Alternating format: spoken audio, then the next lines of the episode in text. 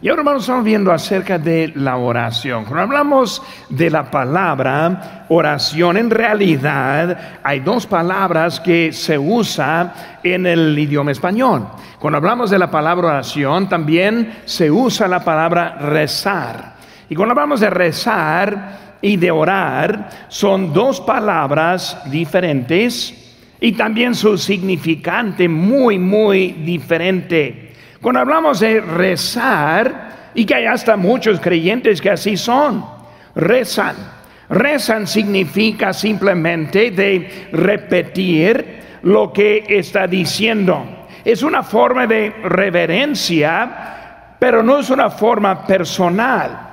Es algo que estamos rezando lo que otro ha dicho o simplemente rezar como de hábito. Orar es diferente. Orar es comunicar. Orar es, descubrir su corazón ante Dios. Como un creyente debemos ver la importancia de orar. Porque hoy en día tenemos muchas preocupaciones que están en este mundo. Y cuando vemos la política o la, la vida económica, vemos que hay mucho para preocuparnos. Cuando vemos la dirección de las escuelas que están entrenando a nuestros hijos, hay mucho para preocuparnos. Y por eso la oración es más necesaria, más hoy en día que nunca. Y debemos aprender cómo es orar y vemos la importancia. Cuando se, prediqué la semana antepasada, yo traigo un mensaje acerca de la oración eficaz. Y vimos que la oración eficaz viene de una prioridad. La oración eficaz viene de la primera prioridad. Pues cuando hablamos de nuestras vidas, debemos ir primero a Dios, no último a Dios. Debemos estar orando a Dios antes que lleguen los problemas, no después de llegar los problemas. Y luego también la oración eficaz es, está en proceso. O sea que ninguno comienza ese orar bien o decir completo. Igual como un niño que crece, que se nace, cuando se nace no puede hablar nada. Y luego viene su primera palabra, mamá. Quiere comer, ¿verdad? Mamá. Ese es hablando papá. Y luego poco a poquito empieza a hablar. Es igual en nuestras vidas. Si tiene poco tiempo en Cristo, su oración puede ser algo sencilla, pero viene del corazón. Un proceso así como sigue nuestra vida. Cuando hablamos de David, quien escribió el salmo que acabamos de leer, vemos que David siempre fue a Dios primero con sus problemas. David siempre pidió a Dios por la dirección en su vida. Él no, no solo habló como un creyente, si él fue un creyente. Y cuando uno está orando, empieza a aprender lo que es un creyente, no simplemente portarse como un creyente. Él siempre siguió la dirección. Él fue un hombre pecador y hasta que él pecó también en gran manera, pero también sabía cómo volverse a Dios y arreglarse con Dios verdaderamente a través de la oración. Él fue conocido y cuando vemos ahora en la Biblia, en Hechos capítulo 13, versículo 22, dice, y hallado a David, hijo de Isaí, varón conforme a mi corazón, quien hará todo lo que yo quiero. Cuando hablamos de David, vemos a alguien especial ante Dios. Y hermano, lo que fue especial de él fue su vida de oración. Platicar con Dios requiere persistencia, oración perpetua. No detenerse de pedir a Dios como este vimos la semana antepasada, pero también es un privilegio en nuestras vidas. Por esta mañana quiero hablar un poco acerca de los resultados. Cuando nosotros oramos, Dios hace algo con nosotros, algo por nosotros, algo para nosotros y algo dentro de nosotros. Cuando hablamos de nuestra oración es mucho más que simplemente hablando con Dios. Por esta mañana quiero tomar las escrituras para ayudarnos a entender por qué estamos orando y que debemos seguir orando en nuestras vidas. Número uno, en nuestras notas, ojalá que tenga ahora en una pluma y la mano para que pueda apuntar y llenar los espacios. Pero la oración autoriza el acceso a Dios. Autoriza el acceso de Dios. Cuando hablamos de nuestra vida y quiero tener acceso a Dios, en realidad hay una sola forma. Meditar es algo bueno para hacer. Leer la Biblia es algo bueno que debemos estar haciendo. Escuchando, estando asistencia en su casa es algo que debemos estar haciendo. Pero si queremos acceso, ese acceso viene solo en la oración. Vemos ahora inciso A, el acceso en el paraíso. Ahora, para entender un poco de la oración, debemos volvernos hasta el huerto de Edén. Es el paraíso. El lugar en donde Adán y Eva caminaban con Dios. En donde ellos aprendieron cómo platicar con Dios porque cuando hablamos en ese paraíso, vemos que sin la presencia de Dios, Adán y Eva tuvieron acceso continuo. Ellos pudieron hablar siempre con Dios. No, estuvo Dios con ellos todo el tiempo. Y vemos que Satanás llegó en uno de esos tiempos que no estuvo. Vemos que Dios estuvo volviendo a buscarlos, aunque él sabía que habían caído. Vemos que en la oración para comenzar, vemos que en el, estado, este, este primer estado, ellos pudieron hablar con Dios, podían caminar y platicar con Dios, tuvieron acceso directo de Dios.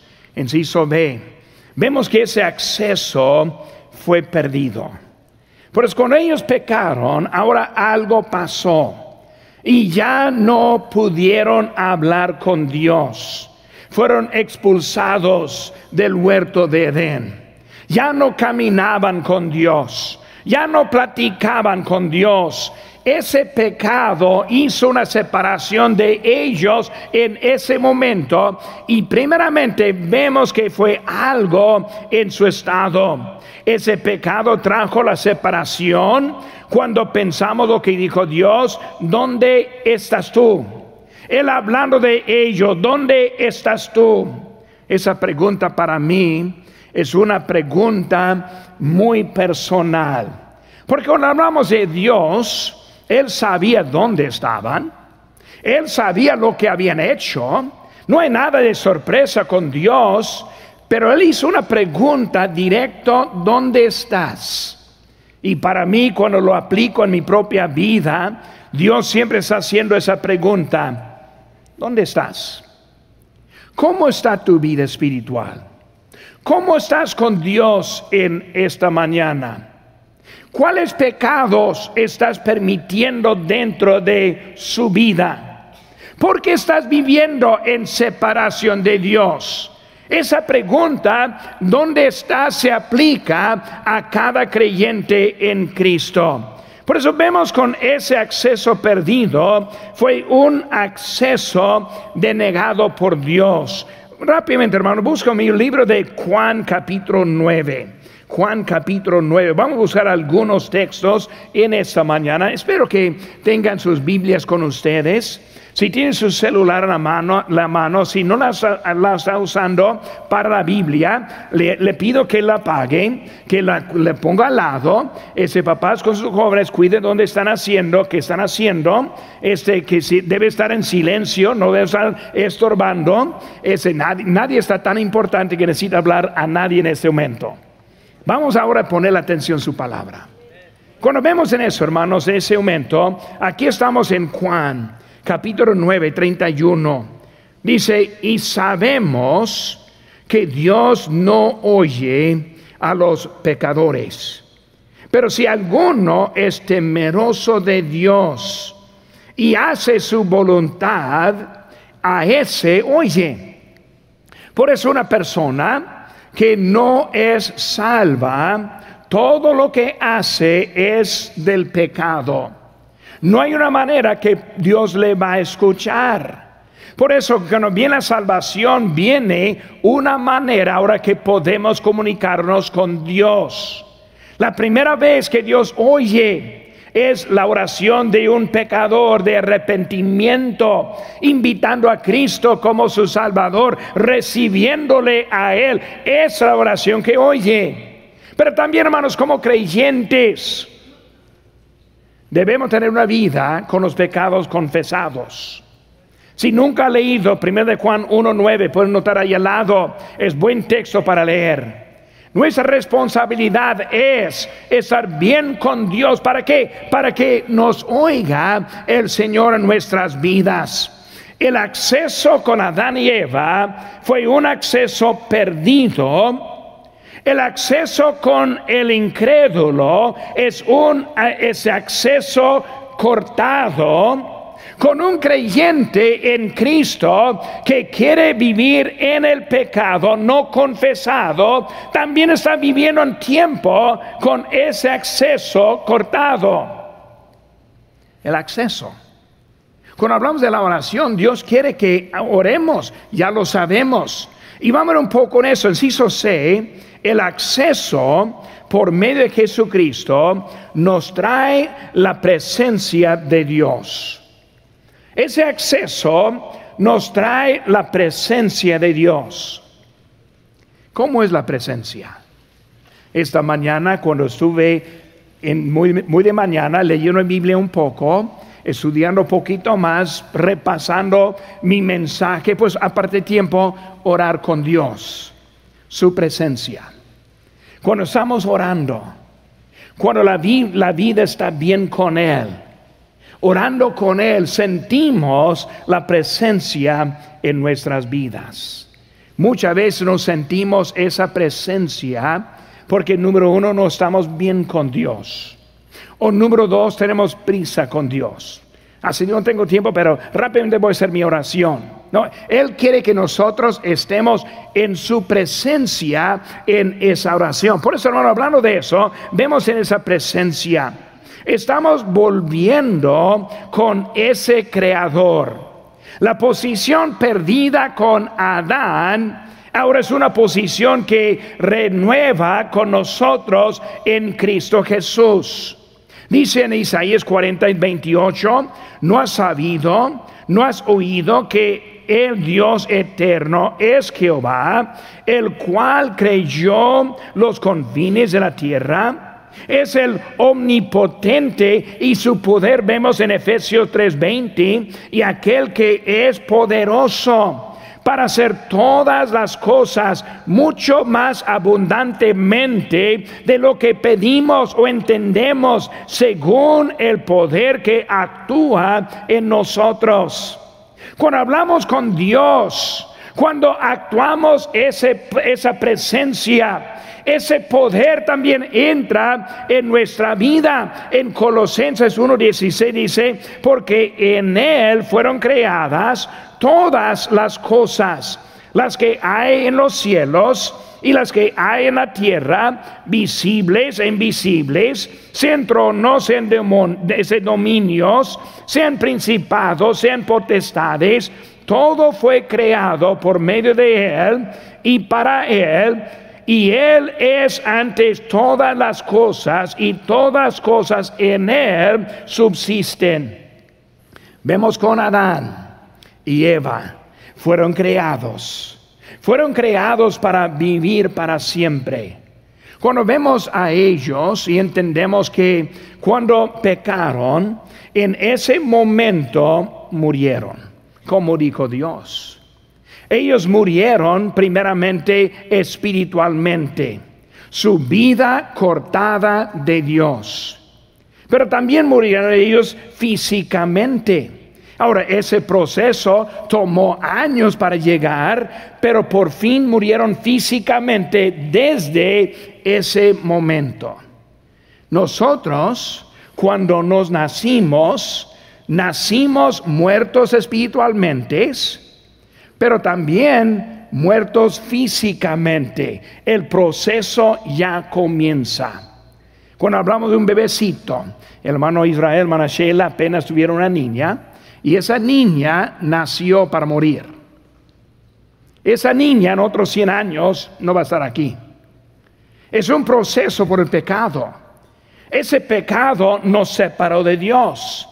Pero Dios ahora en la salvación nos da una manera para tener la vida en Él, vida espiritual que nunca jamás morirá. Esa fe nos da la salvación eterna en nuestras vidas. Si físicamente vamos a morir, pero vamos a volver a vivir por toda la eternidad en la presencia de Dios. Volvernos como en el paraíso. Volvernos como en Adán y Eva andaban ellos ahora eh, se perdieron con nosotros lo que nosotros podemos tener ese en nosotros. Vemos que la oración nos trae a su presencia. Lo vemos en, en Hebreos 4:16. Acerquémonos pues confiadamente al trono de la gracia para alcanzar misericordia y hallar gracia para el oportuno socorro. Cuando hablamos de la oración muchas veces decimos vamos al trono de gracia está refiriendo la gracia de Dios que nos da la oportunidad de hablar con Él. Para mí es algo tremendo pensar que Dios a mí puede orar y a mí quiere oír. Él quiere que yo esté en su presencia en la oración. Es algo increíble pensar que Dios en su gracia también a usted le ha dado la oportunidad de estar con Él en esta mañana. Esa oración es mucho más que rezar. Bueno, esta mañana tenemos un servicio y empezamos en una oración y, y, luego oramos por la ofrenda y ahorita le, este, oramos por ese servicio y al final vamos a orar. Hermanos, debemos entender, no es rezar. Queremos ir delante de Dios en el trono de gracia. En esta mañana, si Dios está tocando su corazón, si su vida de oración no es como debe de haber, puede hacerles una invitación y pueden pasar ese altar como el trono de gracia, inclinándose, arrodillándose ante Él. Señor, vengo para pedir perdón, vengo para que tú me hables, vengo para estar en tu presencia. Es la oración que está hablando en nuestras vidas. Número dos, hermanos, también la oración es alcanzable para todos los creyentes. La oración es alcanzable para todos los creyentes. Si está en Cristo, como dije ahorita, perdimos en Adán la, manera de hablar con Él y comunicarnos con Él, en la salvación ahora podemos hablar a Dios. Y no es solo para algunos, sino a todos. Mateo 7, versículo número 7 y 8, vemos aquí atrás de mí la, la pantalla, pedid y se os dará, buscad y hallaréis, llamad y se os abrirá, porque todo aquel que pide recibe, y el que busca halla, y al que llama se le abrirá. Vemos, hermanos, que esa oración es alcanzable. Cada palabra es una palabra de certeza. Pide, nos oye. Habla nos contesta. El Dios de ese universo está atento a través de la palabra de Dios. No solo para algunos, no solo para los espirituales que pensamos, no solo para algunos grandes de la fe, sino algo para todos. Cuando pensamos en eso, el inciso A, vemos que es para los menos conocidos los menos conocidos. Cuando hablamos de la oración, no como digo, no es para los grandes, sino también de los que ni son conocidos. Yo siempre recuerdo de mi abuelita, que mi abuelita antes que fue al Señor en el año 2007, ella siempre me decía a mí, estoy orando por ti. Todos los días estoy orando por ti. Ella tuvo un corazón para el pueblo de México. Una vez fue a, visitarme allá y ella todos los días oraba por mí. Y cuando yo pienso en esa oración y con el día que ella murió, yo perdí una guerrera de la oración. Una hermana que estuvo levantando a su nieto al trono de gracia. Pero vemos, hermanos, los menos conocidos. ¿Quién es? Mi abuelita. Pues nadie aquí la conoció. No es alguien bien conocida, pero es alguien que hizo mucho en su vida y mucho más de donde estaba ella. Ponemos ahí, yo tengo ahí algunos que pueden estar viendo sus notas. Recordamos a Ana. ¿Quién fue Ana? Nadie. Ana fue un nadie. Su esposo, el Cana, ¿quién era él? Nadie. La única razón que conocemos de ella es porque en su oración tuvo un hijo, quien fue Samuel. Una nadie que hizo algo grande a través de la, de la oración. Recordamos también ese publicano, este, ese hombre pecador quien oró Dice más, el publicano ni quería aún, ni aún alzar los ojos al cielo, diciendo, Dios, se, propósito, propicio a mi pecador. El publicano, ¿quién es? Nadie. Un pecador. La única razón que conocemos a él hoy en día es a través de su oración que hizo en ese momento. El malhechor pues hubo muchos crucificados en el tiempo de Cristo. Y conocemos a ese malhechor simplemente cuando dijo, acuérdate de mí. Vemos que esa oración hizo algo diferente. ¿No saben eso, hermanos, que algún día vamos a estar en el cielo y vamos a poder hablar con ese malhechor? Él ahí está. Un día vamos a estar ahí con él. Vamos a preguntarle directamente de esa experiencia cuando él estuvo colgado al lado de Jesucristo y fue salvo en ese momento. Los que no hubo un nadie, pero pienso también nosotros, nosotros no somos un nadie, no somos nadie.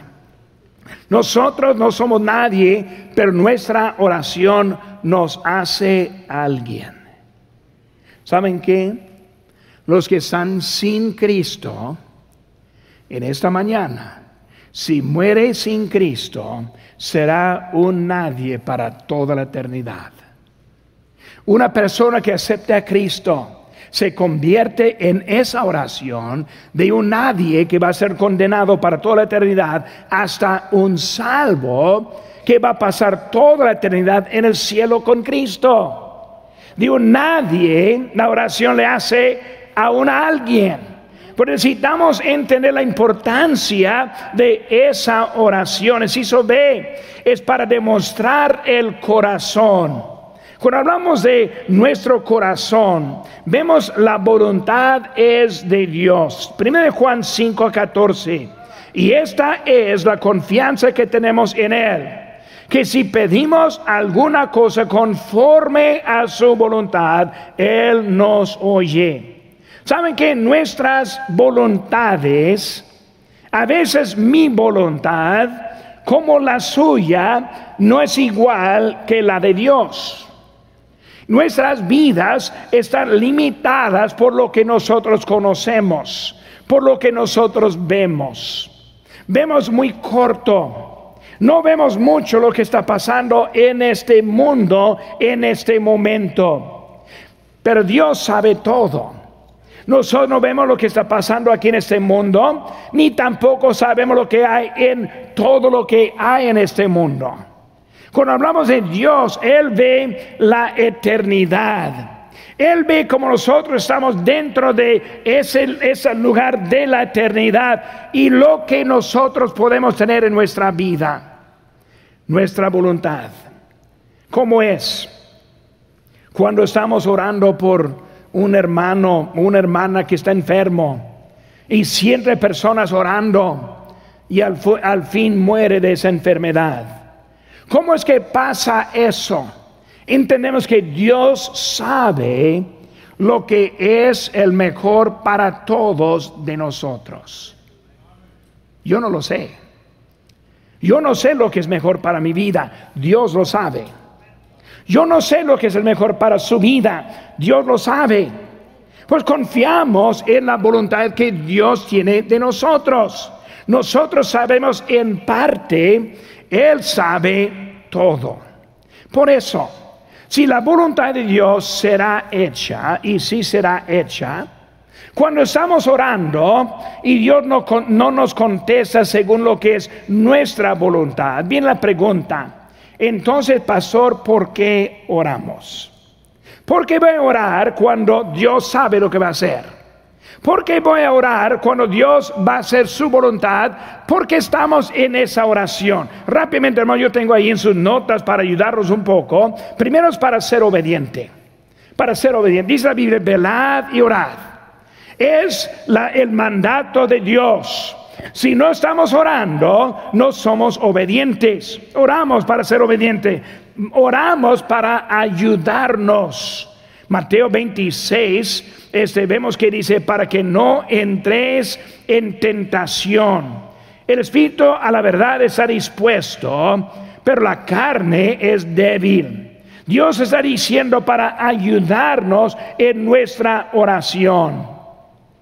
La carne es débil. Hermano, la carne quiere tirar la toalla. La carne quiere abandonar su casa. Espero que están algunos viendo en línea que ya ha tirado la, la toalla, que ya ha abandonado la casa de Dios. Es el momento ahora confiar en oración, volver a su presencia.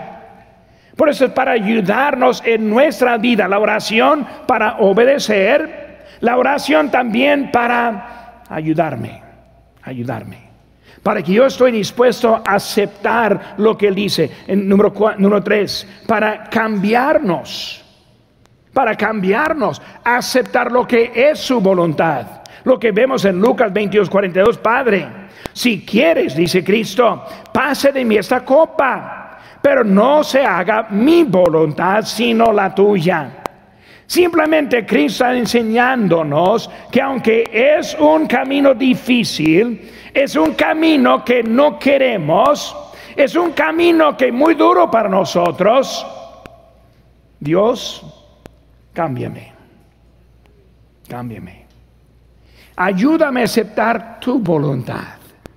Pues cuando estamos en un camino difícil, hay que orar, hay que orar. ¿Por qué? Porque es para ser obediente. ¿Por qué? Porque es para ayudarnos. ¿Por qué? Es para cambiarnos. Número cuatro, es para mostrarle a Dios nuestro deseo. Para mostrar a Dios nuestro deseo. Señor, aquí es mi deseo.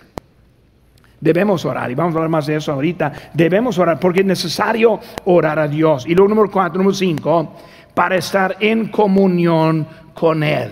Hermanos, Él no nos oye si no oramos.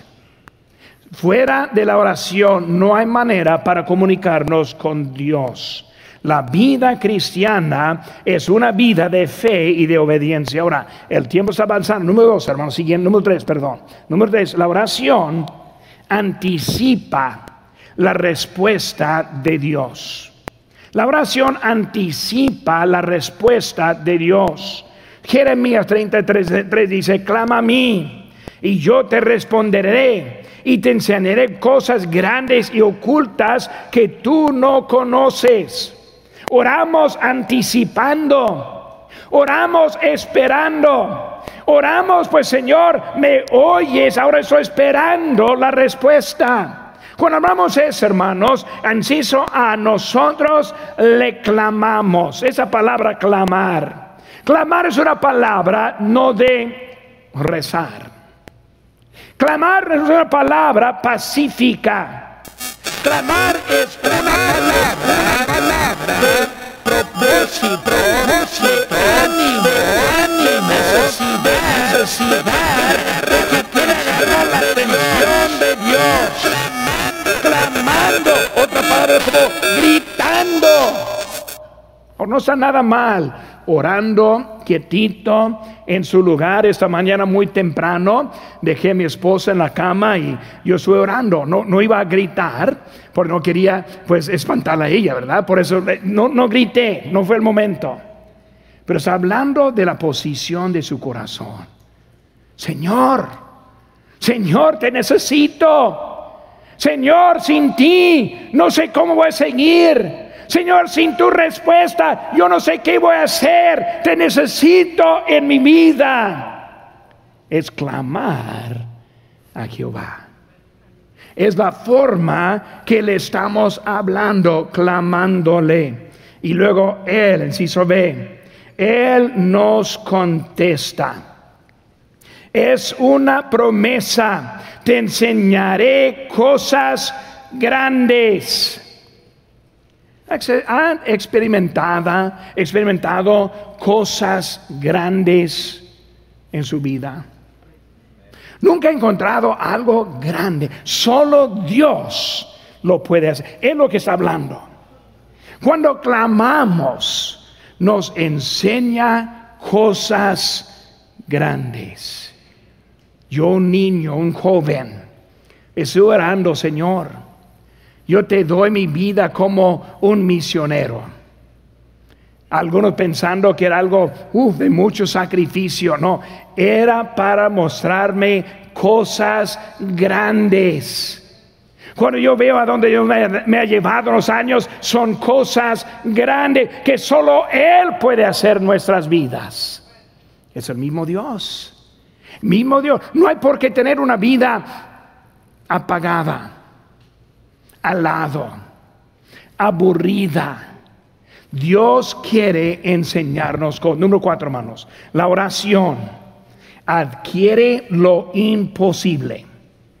Adquiere lo imposible. Jesús le dijo en Mateo 17, 20, Jesús le dijo, por vuestra poca fe, porque de cierto digo que si tuvieres fe como un grano de mostaza, Diréis a este monte, pásate de aquí allá, y se pasará y nada os será imposible. Ahora, este versículo no está enseñándonos cómo mover montes.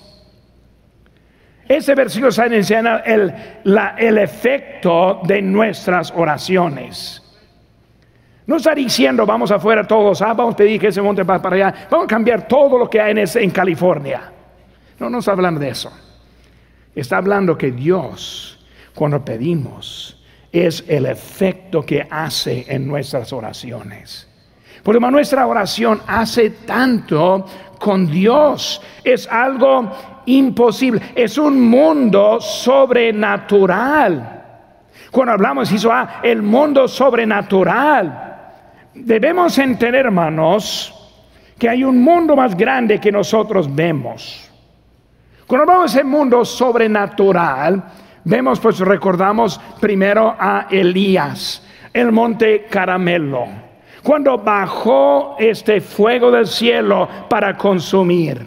Vemos como Abraham en Sodoma y Gomorra Vemos los ángeles que estuvieron involucrados y como Dios estuvo con él. Hablamos como Moisés en Israel, cuando él estuvo guiado por una columna de fuego, una nube durante el día. Un mundo sobrenatural. Hoy en día la plática muy grande es acerca de la vida extraterrestre los ovnis que hay alrededor. La verdad es, hermanos, hay un mundo sobrenatural aquí con nosotros. Los ángeles sí existen, los demonios también. Cristo viene un día, lo vamos a ver con los ojos. Es el mundo que Él abre a nosotros en nuestras oraciones. Número cinco, hermanos. La oración avanza el reino de Dios. En 2 Tesalonicenses 3.1 dice, por lo demás, hermanos, orad por nosotros, para que la palabra del Señor corra y sea glorificada, así como lo fue entre vosotros. No levante la mano. Pero esta mañana, ¿cuántos de ustedes oraron por mí? No levante la mano, no quiero saber. ¿Quién me dice, pastor, yo oré por usted? Es para avanzar el reino. Cuando usted el domingo en la mañana ore por mí, domingo en la tarde, cuando está en su casa, ore por la tarde, cuando está el miércoles levantándose, Padre, te pido por mensajes a tarde. ¿Saben que hermano? Dios hace cosas grandes para avanzar el reino va a preparar sus corazones, va a darme a mí la dirección y la habilidad, va a darnos lo que nos falta en este día. Por eso cuando hablamos de eso es algo para avanzar lo que es. Vemos ahora, inciso A, la palabra predicada. Hermanos, no debemos vivir la vida sin la predicación de la palabra de Dios. Un cristiano que dice yo estoy bien con Dios y no escucha la predicación de Dios es mentiroso. Una vez más, andado que no me escuchó. Si uno dice no necesito la predicación para yo estoy bien con Dios, es un mentiroso. Porque la predicación de la palabra de Dios es la locura para nuestras vidas. Es como Dios relata su voluntad a nosotros. Cuando yo pienso en mi propia vida, yo fui salvo después de una oración, digo, de una predicación. Yo también fui llamado en un servicio de una predicación. Dios me ha movido muchas veces en una predicación. Dios usa la palabra predicada para nosotros en nuestra vida. La oración. Señor, te pido por el pastor Collins porque esa mañana yo necesito escucharte a ti. Señor, te pido que tú le digas lo que yo necesito. Y mucho pensamos, pues el pastor estuvo preparado con este mensaje hace unos días, es la verdad. Pero cuando yo predico, yo no predico exactamente lo que tengo escrito. Si se fijan, yo no estoy leyendo mi mensaje. Tengo mi guía para ayudarme a organizar en ese mensaje el Espíritu Santo es Él quien quiere hablarnos.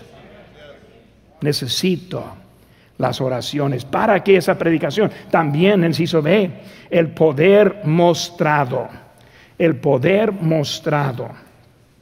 Cuando hablamos de nuestras vidas, debemos poder ver el poder de Dios en nuestras vidas.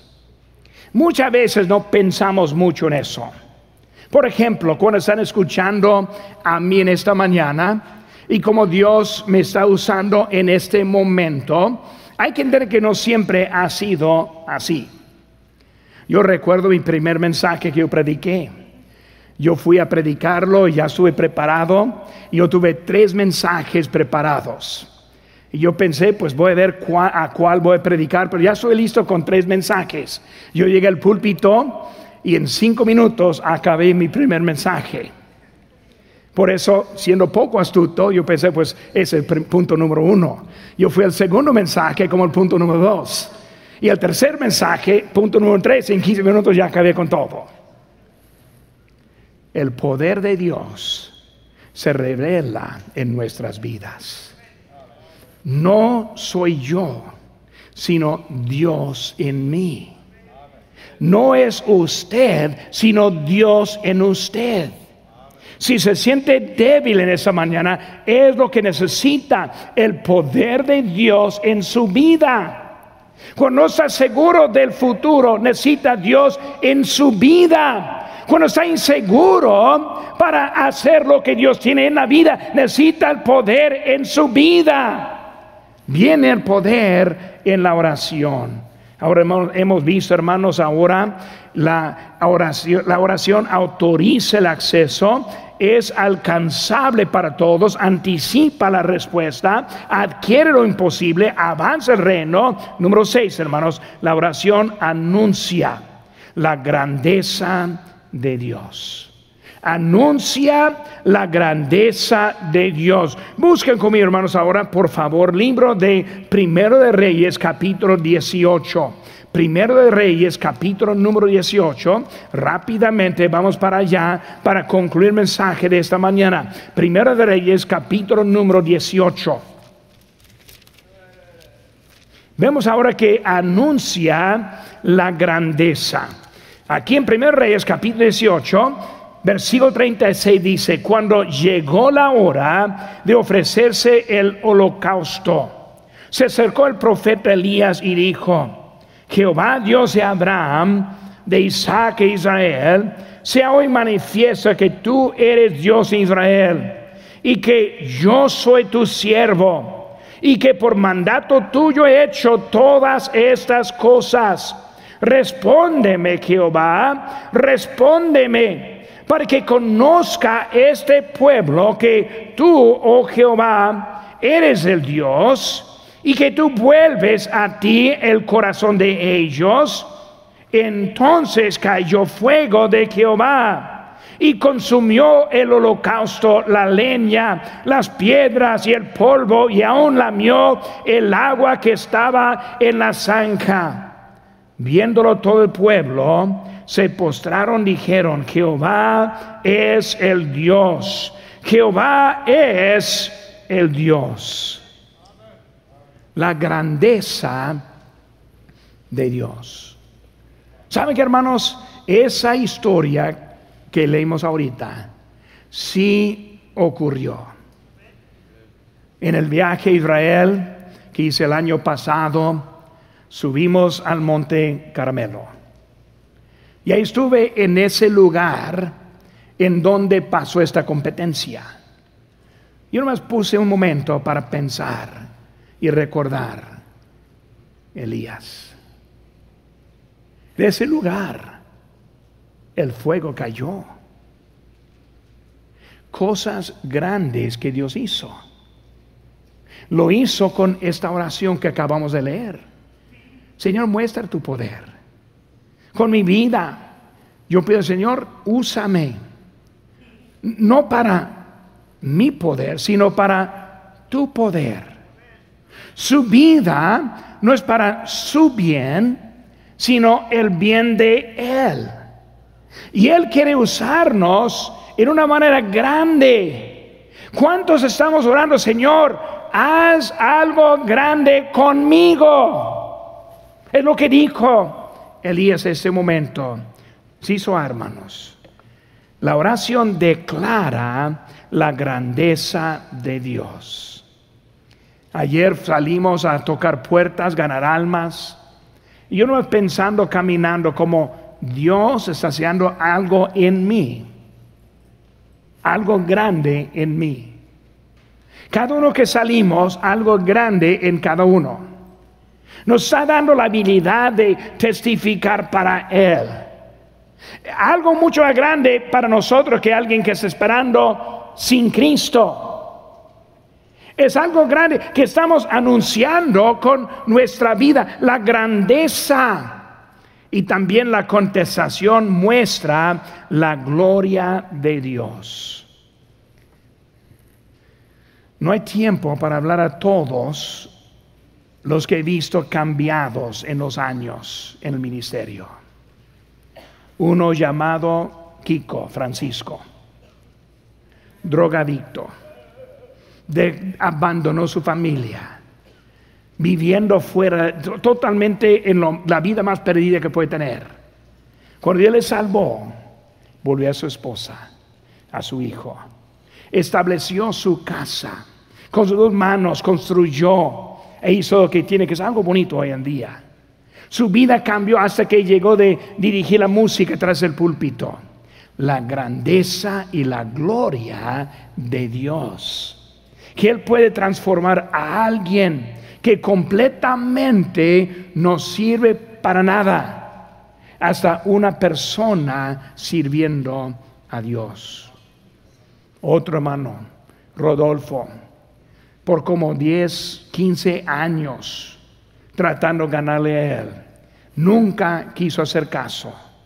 Cuando me fui de guerrero, casi inmediatamente fue salvo él. Su vida cambiada. Él dijo, hermano, puede volver a bautizarme. Todos los años perdidos, pero quiero que me bautice. Vidas transformadas que muestra la gloria de Dios. ¿Saben que hermanos? Cada persona que está aquí presente, que está viviendo para Dios, está mostrando al mundo la gloria de Dios. Esta mañana su carro desocupó su casa para venir a la casa. Es un testimonio a los vecinos. La gloria de Dios. Él muestra la gloria. La gloria en nuestras vidas que Dios quiere es para Él. La oración. Todo comienza con la oración. Hace 15 días, importancia. ¿Y ahora qué va a pasar con su vida de oración?